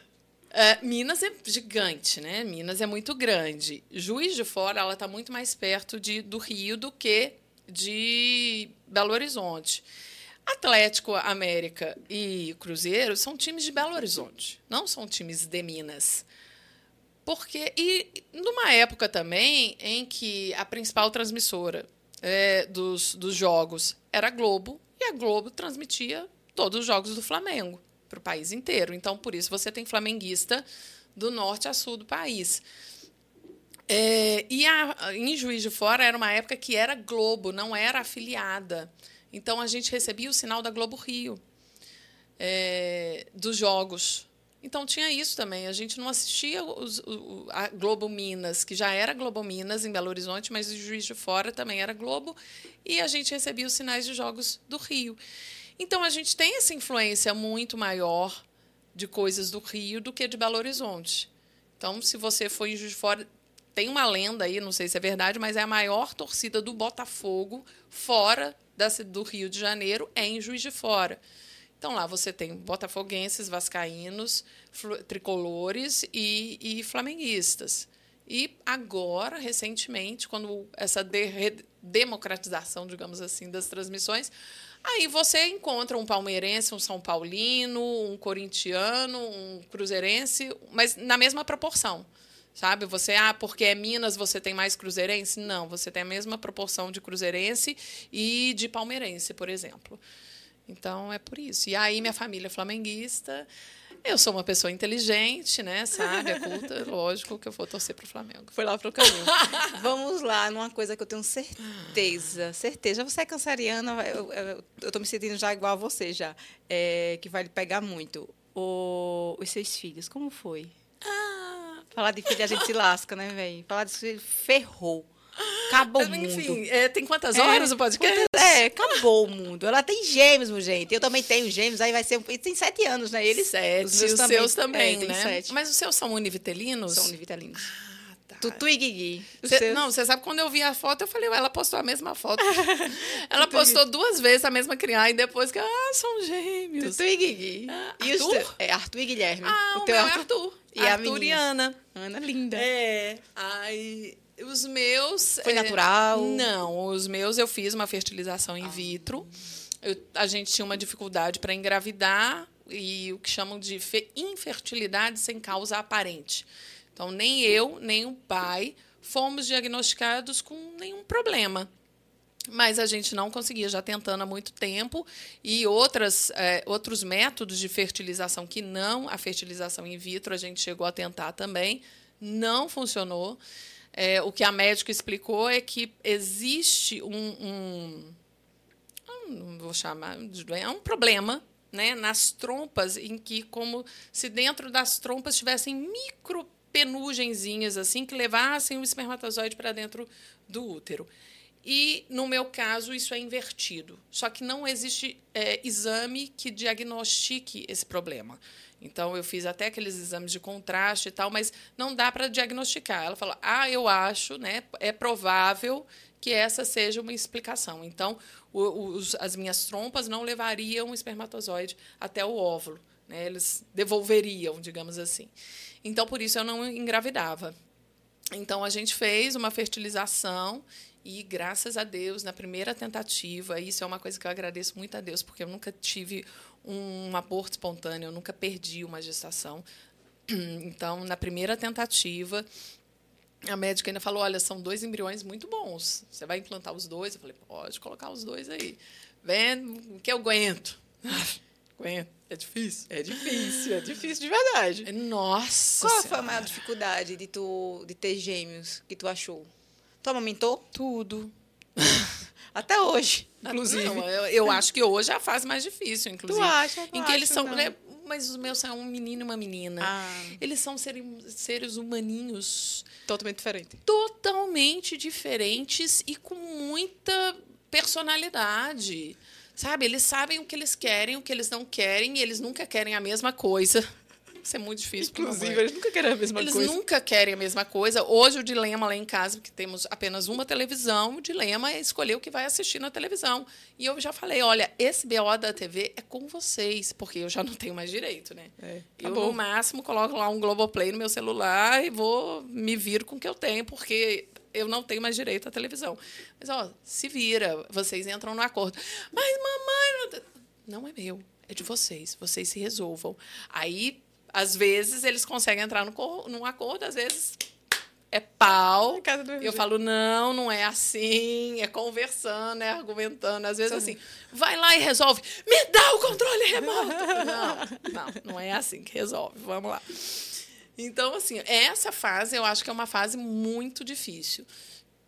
Mas com gêmeos, é, eu lembro, e tem uma amiga que sempre me lembra dessa frase, é que ela me perguntou como é que é ser mãe de gêmeos. Eu falei, eu não sei, porque eu só tive gêmeos.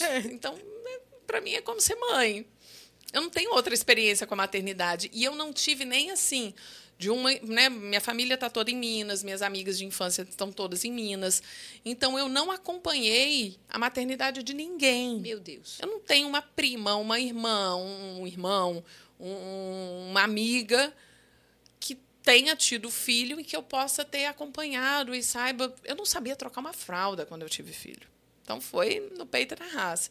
Então tudo eu estou aprendendo com eles. E aprendendo como a gente aprende tudo, errando.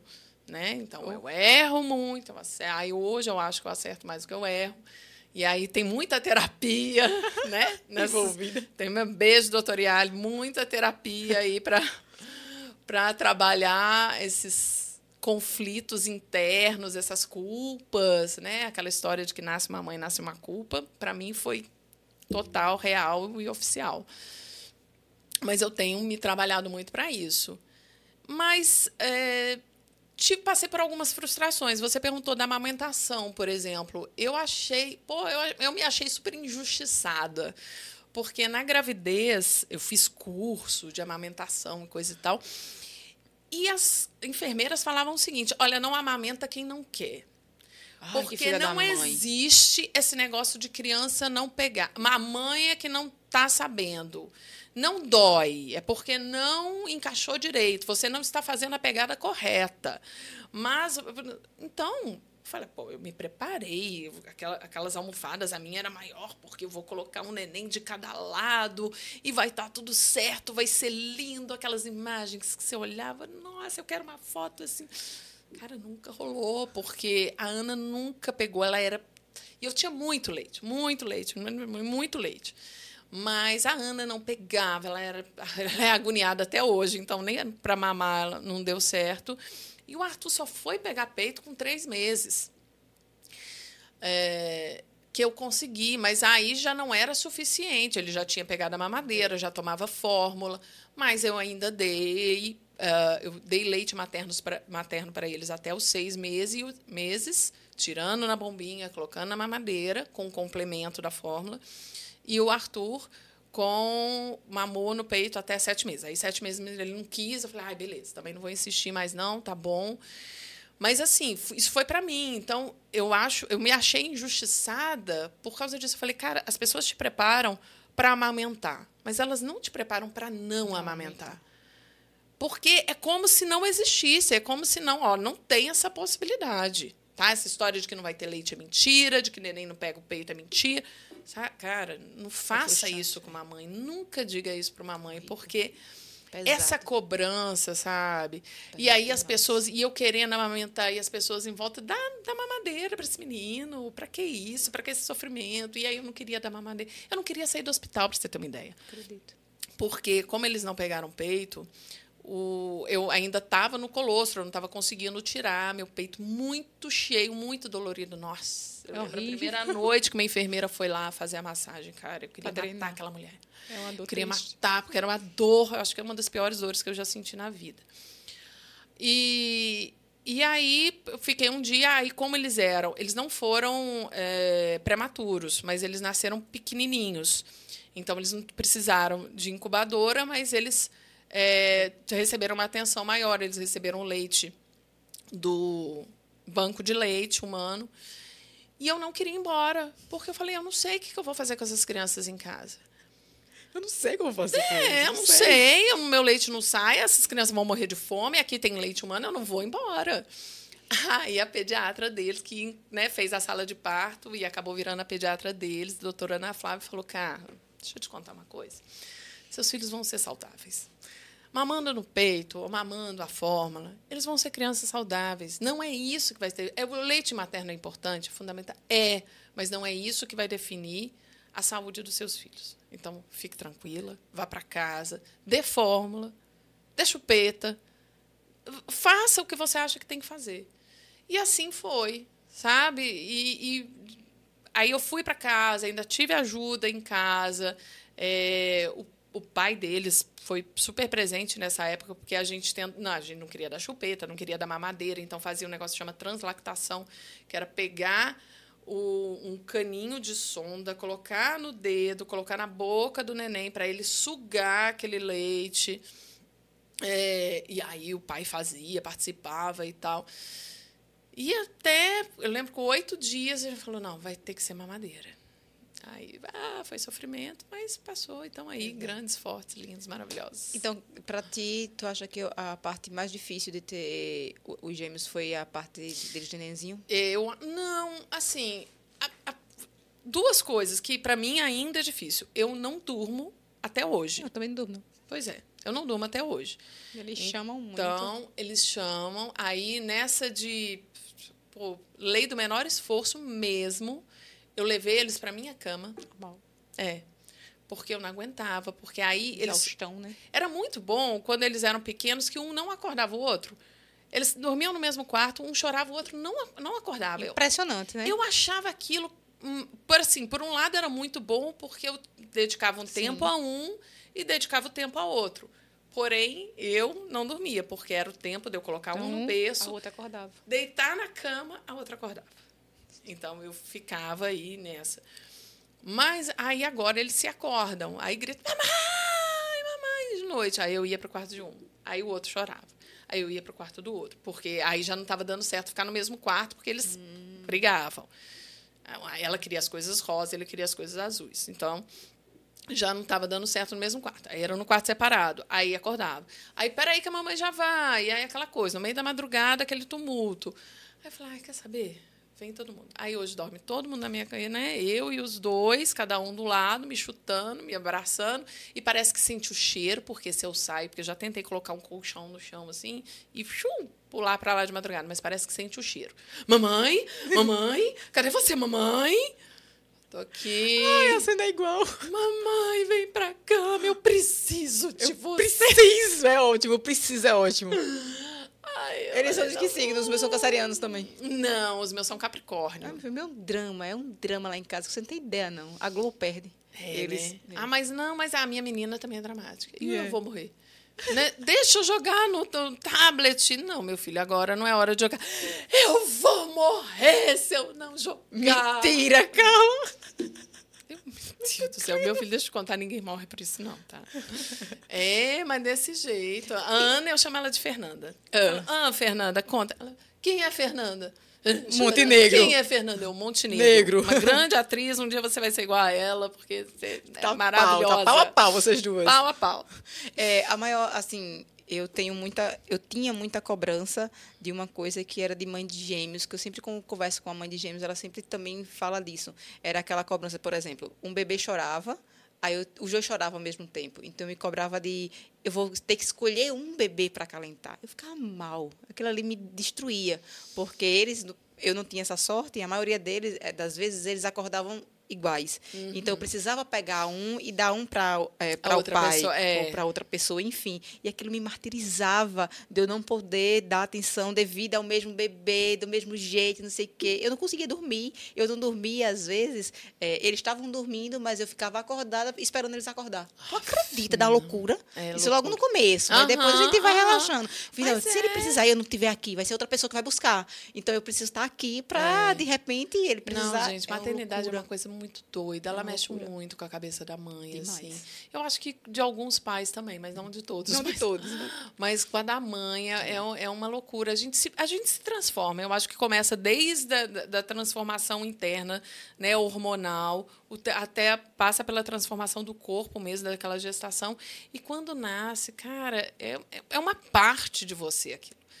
É muito É, é louco. muito louco, é, É, muito louco esse é amor, e às vezes é um amor e ódio, porque você fala, meu Deus do céu, se não fosse meu filho. Desse jeito ninguém entende, né? Às vezes, assim, gente, não critique as mães. É, uma vez, meu namorado falou para mim assim o seguinte: é, ah, você gritou com os meninos, não sei o quê. Aí fala, quando ele fizer uma coisa pior, você vai fazer o quê? Vai matá-lo? Mas, velho, é a mãe, você não sabe qual foi o dia que ela passou com aquela criança ali naquele momento, que foi o estopim dela, aquele negocinho que ele derrubou, É, e para você não é foi uma, uma, uma- É aquela. Você passou o dia todo se segurando, e aquele momento foi que você puf, chorou. Mãe só muda de endereço, filha. A mesmo Nossa, jeito. isso acontece, porque eu já não sou uma pessoa muito paciente. o, o Suetone, que é esse, o que foi meu chefe, é- é- ele fala que eu sou uma. é, como é que é? Ai, meu Deus. Uma força da natureza. Eu falei, ai, que lindo, que poético. Aí meu namorado falou, Carla, isso não é bom, não. Isso não é bom, não. Isso é Você, você é tipo assim, um fracão, uma coisa devastadora. Aí, mas eu, porque eu, sou- eu, eu, eu sou, eu sou muito apaixonada pelas coisas. Também. Né? Canceriano, mulher. É, até o jeito de falar, né? Você vê que se me amarrar minha mão, eu não falo. Então, eu, eu sou, eu gesticulo, eu falo. E então, na, na maternidade, eu tenho uma comunicação agressiva. O meu jeito de falar, eu levanto o tom de voz. Então, o meu jeito de falar já é agressivo. Então, eu fui tentando moldar isso. Mas a minha paciência também é muito curta. Ela também não ajuda. Não ajuda. E aí eu vou contando até 10, até 100. Gente, por favor, olha só, a mamãe já explicou, não sei o que. Pelo amor de Deus! O banho, a questão do banho, a pessoa fala uma, duas, três vezes, é, não escuta, Nossa. eles não escutam. E eu sou né? daquela que fala, não grita! Pronto. É desse jeito. É, eu, eles estão. Eles, minha- minhas crianças eles têm uma mania de brincar gritando. Nossa, Não sei o que, que é criança. isso, não sei o que é isso. E me criança. irrita isso. E o que, que eu faço? Eu grito mais alto que eles para eles se calarem. É. Aí ninguém fede silêncio gritando, mas eu não consigo. Eu grito. Exatamente. Ass- Todo mundo, né? Aí você vai ler aqueles negócios de disciplina Ah, positiva, não sei o sim, quê. exato. Você tem que abaixar o seu tom de voz. E quanto mais a criança fala, mais baixo você fala e tal. Não funciona, não, filho. Lá em casa funciona do jeito nenhum. quando o sangue ferve, sai de baixo. Não. E sobre os. Pra gente finalizar, é os. Ai, que droga, inclusive. pra finalizar, os projetos. Eu sei que você lançou o seu, seu site, tá lá bombando, graças a Deus. Quem quiser qualquer coisa da, da Carla, tá lá todo descrito. Inclusive, é maravilhoso. Muito Ah, bem. muito obrigada. muito bem editado. Muito Ah, bem fui eu que fiz. Sério? Foi. Não que eu esteja duvidando da sua capacidade, pelo amor de Deus, não é A isso. programação é do Killer. O Killer fez toda a programação pra Mas mim, mas o lindo, layout todo. Ficou lindo, eu ele é muito didático, ele é muito dinâmico. As Você. fotos do Júnior Nóbrega lá, do Matre Amada. Ai, muito Fazer bom. todos os jabás. Peraí, foi e é- alguma coisa, Eu foi? falo que é Teve- jabá 0800 porque eu, eu pago pelas coisas, mas eu adoro divulgar. Meu, meus amigos, as pessoas com quem eu trabalho, porque se eu gosto do negócio, eu não tenho por que não divulgar. Sim. Então, não foi, não foi brinde, não, mas eu, eu divulgo porque eles merecem. De verdade. De verdade bom. mesmo. É, eu acredito muito que quando o profissional é bacana, é, as, as pessoas tendem a fazer essa bobagem. Ah, é, não foi de graça, eu paguei, não sei o quê. Mas não custa, velho. Não, custa você chegar lá e, e é, enaltecer o trabalho do outro. Não, pronto, nessa história aí dos, dos novos projetos, né? Que eu- quando eu saí, eu falei, ah, ok, o que, que eu vou fazer então? Onde que eu me encaixo nesse mundo da internet? O que, que eu sei fazer? O que, que eu posso oferecer de serviço? Fui estruturando isso, e aí quem me ajudou muito é meu parceiro, meu companheiro, Anderson Pires, que é publicitário, que é meu namorado. Ah. Ah, mas é publicitário. E, e aí a gente foi ali traçando né, um roteiro, inclusive o primeiro site, quem mandou fazer foi ele, ele tomou a frente disso, a iniciativa, para me pôr para frente também, porque eu, né, nesse meu medo eu sou um pouco travada. Eu me auto-saboto demais também. Acho que, ai, não, não vai dar certo, não vou nem fazer porque não vai dar certo. Eu sou desse tipo, sabe? Então, aí ele não, ele me põe para frente. Então, é... aí eu algumas coisas né, que eu, comecei a pesquisar, o, o branding pessoal que eu faço, que eu, é, é uma área muito legal de trabalhar a marca pessoal da pessoa. É, né, a pessoa enquanto uma marca, que eu acho que é isso que né, todo mundo de, deveria entender. Você é uma marca. Independentemente de onde você trabalha, você é uma marca. Então você tem que saber se vender, se promover, porque hoje você está nessa empresa, amanhã você pode não estar, tá, amanhã você pode trabalhar freelancer. E então você tem que saber se promover. É, então, é, eu faço essa assessoria em marca pessoal. Aí, os podcasts, que a gente tem alguns projetos. É, e locução, que foi muito incentivo do Anderson. Falou, cara, entra nesse ramo de locução. Maravilhosa. Cara, e eu não... Momentos de amor devia voltar contigo, e sabe? Eu gosto da minha incrível. voz, né? Mas aí tem a Vanessa Maciel, que é uma publicitária também, amiga minha, fala, cara, eu amo a sua voz. Eu falo, velho, minha voz. Tu é louca. Tu... Minha voz é nasalada, minha é voz é fanha. Tu tem essa impressão, mas não é. É. Aí ela falou, cara, entra nesse. Porque é, é um negócio que você grava de onde você tiver, para quem. No Japão, Sim. tu manda o áudio. Uhum. E aí eu comecei a pesquisar e tal. Aí encontrei uma pessoa no, no LinkedIn e comecei a, a, a, a segui-la e tal. E fui trocar uma ideia com ela e pedi umas referências, assim, poxa, você pode me dar uma referência de agência? Ah, não, é... fica muito difícil te indicar, né? Porque eu não conheço o seu trabalho. Eu falei, não, você não está entendendo, eu não estou pedindo para você me indicar. Eu estou pedindo para você me falar quais seriam alguns lugares que eu poderia procurar, onde eu posso me cadastrar. Ah, é porque tá todo mundo na luta, né? Difícil a gente fazer. Tipo assim, Cara, a mulher tá lá no Rio de Janeiro, bombando, Rio, São Paulo. Deus. Eu tô aqui, quietinha, tranquilinha, João Pessoa, pequeno, e a mulher, a mulher se sente ameaçada. Que pequeno. Que, sabe? Eu falei, cara, Ai, pra velho. que isso? Por quê? Ô, oh, velho, essa, não, essa era a hora. Ah, não, eu rezo por ela, tomara que dê certo na vida dela. queria ser assim. Ô, oh, Deus abençoa, Deus desse é, jeito. Pra, inclusive, para ela melhorar um pouquinho na vida dela. aí eu falei, beleza, obrigada. Então, é, aí eu tô aí né, buscando, aí a gente refez o, o site agora. É, porque aí agora, também quando eu comecei, quando lançou o site, eu não tinha um portfólio de locução, hoje eu tenho, então já fiz para algumas marcas. Vai lá no meu site carlarantes.com.br, tem algumas locuções, tem vídeos de. É, tem um vídeo que eu gravei para uma construtora aqui, então essa, essa parte de publicidade. Aí tem algumas amostras de quando eu estava ainda na TV Capo Branco, para mostrar um pouco do meu trabalho como apresentadora. E hoje o meu foco é na comunicação corporativa. Então eu pretendo trabalhar para empresas com uh, vídeos institucionais, locução, media training também, que é uma coisa que, né, que todo executivo deveria fazer, Demais. porque isso né, muda a sua postura, a sua forma de falar, até a sua forma de vestir, porque Exato. tudo comunica, né? Os nossos gestos comunicam. Sim. Então, as pessoas deveriam investir nisso também. E é isso, tudo, um pouco disso tudo que eu tô Na verdade, oferecendo. Quando, quando eu falei para você que você era um furacão, eu falei agora na maneira boa, que ela é o furacão da comunicação, não vou da maneira ruim não. Viu? Quem foi que falou que tu era um, um furacão da maneira ruim?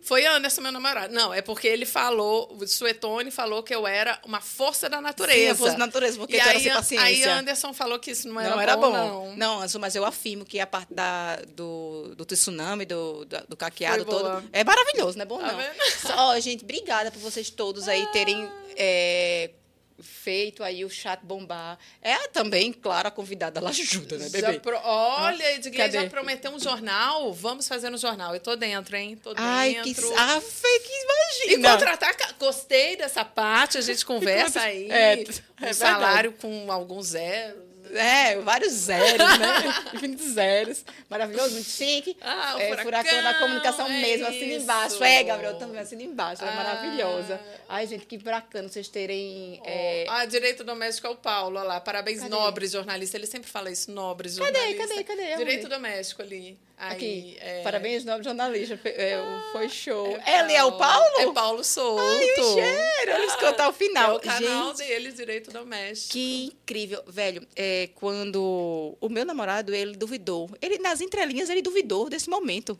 Que ele é um filho da mãe. Ele ontem perguntando o tempo todo, só tinha. é, E aí, você já estudou? O que eu te falei, né? Já estudou a Aham. convidada? Já estudou a convidada? Como eu não fosse capaz de ficar querida dessa mulher. Claro que eu fiquei tremendo nas bases. Ela dizendo pra mim, né, lá do começo do podcast, ela dizendo pra mim que tava com medo de ser entrevistada, porque ela nunca participou de podcast, enfim, ela tava com medo, porque tem mais o hábito de estar do lado de cá, né? Exatamente. Não do lado daí. Eu fiz, mulher, crê em Deus, quem tem que estar tremendo do teu lado sou eu, esse furacão maravilhoso da comunicação, velho. Eu tô tão feliz, eu tô tão, tão rica de conhecimento, de tudo que tu faz. É, eu já tinha, óbvio, te acompanhava de muito tempo, já são mais de 20 anos é, tu na trajetória, são 14 anos tu aqui na Paraíba, né? 14 anos. 14 anos estou aqui, então a gente tem o hábito de ver você. A gente é muito próximo. Eu acho que eu não te seguia por uma livre. Sabe que você esquece de seguir aquele, aquele, aquele Ah, jornalista porque tal, tal. gente, né, É, aí e foi às vezes a gente segue a pessoa, mas a pessoa não aparece pra gente. Sim, não aparece, o Às Instagram vezes não eu vou ver, entrega. nossa, que conteúdo legal quando eu vou ver. Mas Ah, eu já, já sigo. sigo, é, o Por que que, Instagram- não aparece pra mim? Porque o Instagram é Ora. filha da mãe, o, o, Mark. O- como é o nome? O algoritmo, ele não É. entrega, enfim. Mas é tão rico. Pra mim, que sou café com leite, pelo amor de Deus, a minha dicção péssima. Não, não é nada. E, tipo assim, ter você Para aqui... de se auto-sabotar. É, não pode. Viu? Não, nem É. pode, né? Não, Não. isso é coisa de mulher. Mulher, mas Porque não o homem faz pode. mal feito e chega aqui. Não, o pior que não. fala, "Ai, eu não sei." Não, eu, ai, eu, eu sou muito, eu acho que eu deveria ser leonina. Eu sou muito, tipo assim, eu sei, eu faço, sabe? Eu sou muito assim. Ah. Mas eu tenho o Simancol. Eu sei, filho, eu me assisto. Entendeu? Eu tô lá em casa, quando eu terminar aqui, a primeira coisa que eu faço é abrir meu celular para ver como é que eu estava. Entendeu? Mas estar diante de ti é um aprendizado muito grande. Tu é muito acessível, tu é muito incrível. É, de várias maneiras, de vários jeitos. Eu te segurei o choro. Porque eu fiz, não, pelo amor de Deus, ela tá aqui. Ela é profissional. Ela segurou o choro da mulher lá que foi, que perdeu a filha. E várias coisas terríveis que aconteceu. Ela segurou o choro. Mas eu? Imagine o meme que ia ser. Marília, a, a primeira oportunidade que ela teve de falar com a jornalista incrível, ela, Oh, ela tremeu nas bases. Mas eu tremi nas bases, sim, o tempo todo, porque você é realmente incrível, você é inspiradora. Eu acompanho você agora, é recente, mais a, a fundo, né, seu Instagram. E que bom que você abriu o seu Instagram. Que bom que você fe- eh, nos- não deixou fa- fazer próxima de você ainda mais. Porque você é realmente incrível. incrível, incrível, incrível. Obrigada por ter aceito, de com- verdade, com o convite. cãibra nas bochechas que eu tô só É, obrigada de verdade por ter aceito o convite. Eu não imaginava que você ia aceitar de cara. Eu achava que ia dar um trabalhinho, ia ficar insistindo, insistindo, insistindo, insistindo. Porque, tipo, pra gente que tá começando, trazer você, um peso como você é, da responsabilidade que você tem no marketing, no, no- na comunicação, na bexiga lixe, você é incrível, Tem velho. Você é não, incrível. tá todo mundo no mesmo barco, no Obrigada. mesmo barco, mesmo Ai, barco. errou. Obrigada, de verdade. Obrigada. Eu só não viria se eu não tivesse alguém que ficasse com os meus filhos. Então, um beijo pra Lau, que tá lá cuidando dos meus filhotes. Ai lá, um cheiro. Mulher não cobra não, isso de mim não, pelo amor de Deus. Mas um cheiro, um cheiro. Obrigada, de verdade. Obrigada a todo mundo que nos assistiu. Quer dar um cheiro pra alguém, falar alguma coisa pra encerrar? Ai, gente, nossa. Não, primeiro, obrigada para todo mundo que assistiu ao vivo e que mandou mensagem. Para o João Gabriel, que ali participou ativamente, Sim, sim, sim, frenético. E para todo mundo que vai assistir depois também. é, obrigada pela oportunidade. Muito obrigada, assim. É, é engraçado porque a gente não se vê da maneira que as outras pessoas nos veem, né? Então, eu, eu não me vejo desse jeito. Eu acho mesmo que está todo mundo no mesmo barco, porque a gente está sempre começando. Eu estou começando agora também. É, é, né? É, e estou aprendendo. Todo dia a gente aprende. Então, eu aprendi muito quando eu dei aula, eu aprendi muito quando eu entrei no rádio, eu aprendi muito quando eu fui editor. Então, todo dia a gente está aprendendo alguma coisa nova, é só você estar aberto a isso. Então, muito obrigada a vocês. A- Ouvi os outros podcasts, adorei, desejo muito sucesso. Espero voltar. Né? Com eu disse quando eu cheguei aqui, eu falei, eu quero virar habituê dessa mesinha, Com porque certeza. É, eu acho que é- é- o podcast é um. Eu adotei o podcast não faz muito tempo, Uhum. porque. aquela- Repetir, né? terceira vez que eu vou falar. Eu sou da velha guarda. Eu não entendia o porquê do podcast. E aí, também, eu não posso esquecer dela, maravilhosa, minha super incentivadora, a Patrícia Monteiro, que falava: Carla, você tem que fazer podcast. Ela é professora da UFBB, trabalhou comigo na Arapuã. Ela falou: você tem que fazer. Paty, eu não ouço podcast, eu não sei. Para que, que é isso? Ah, porque tem, tem notícia, tem conversa. Falei, mas tem o rádio. Para que, que eu vou ouvir podcast se eu tenho rádio? E eu sempre fui muito ouvinte de rádio. E aí, depois que eu falei, então tá, deixa eu descobrir que bexiga é essa, né? Afinal de contas, que danada é esse desse podcast? Cara, me apaixonei. Hoje sou fã de podcast, ouço vários, dos mais variados gêneros. Então, né, tenho muita vontade de, de, produzir, de fazer, de apresentar. Já tem projetos aí engatilhados que eu estou doida para colocar no ar e que eu espero ter você como convidada, inclusive.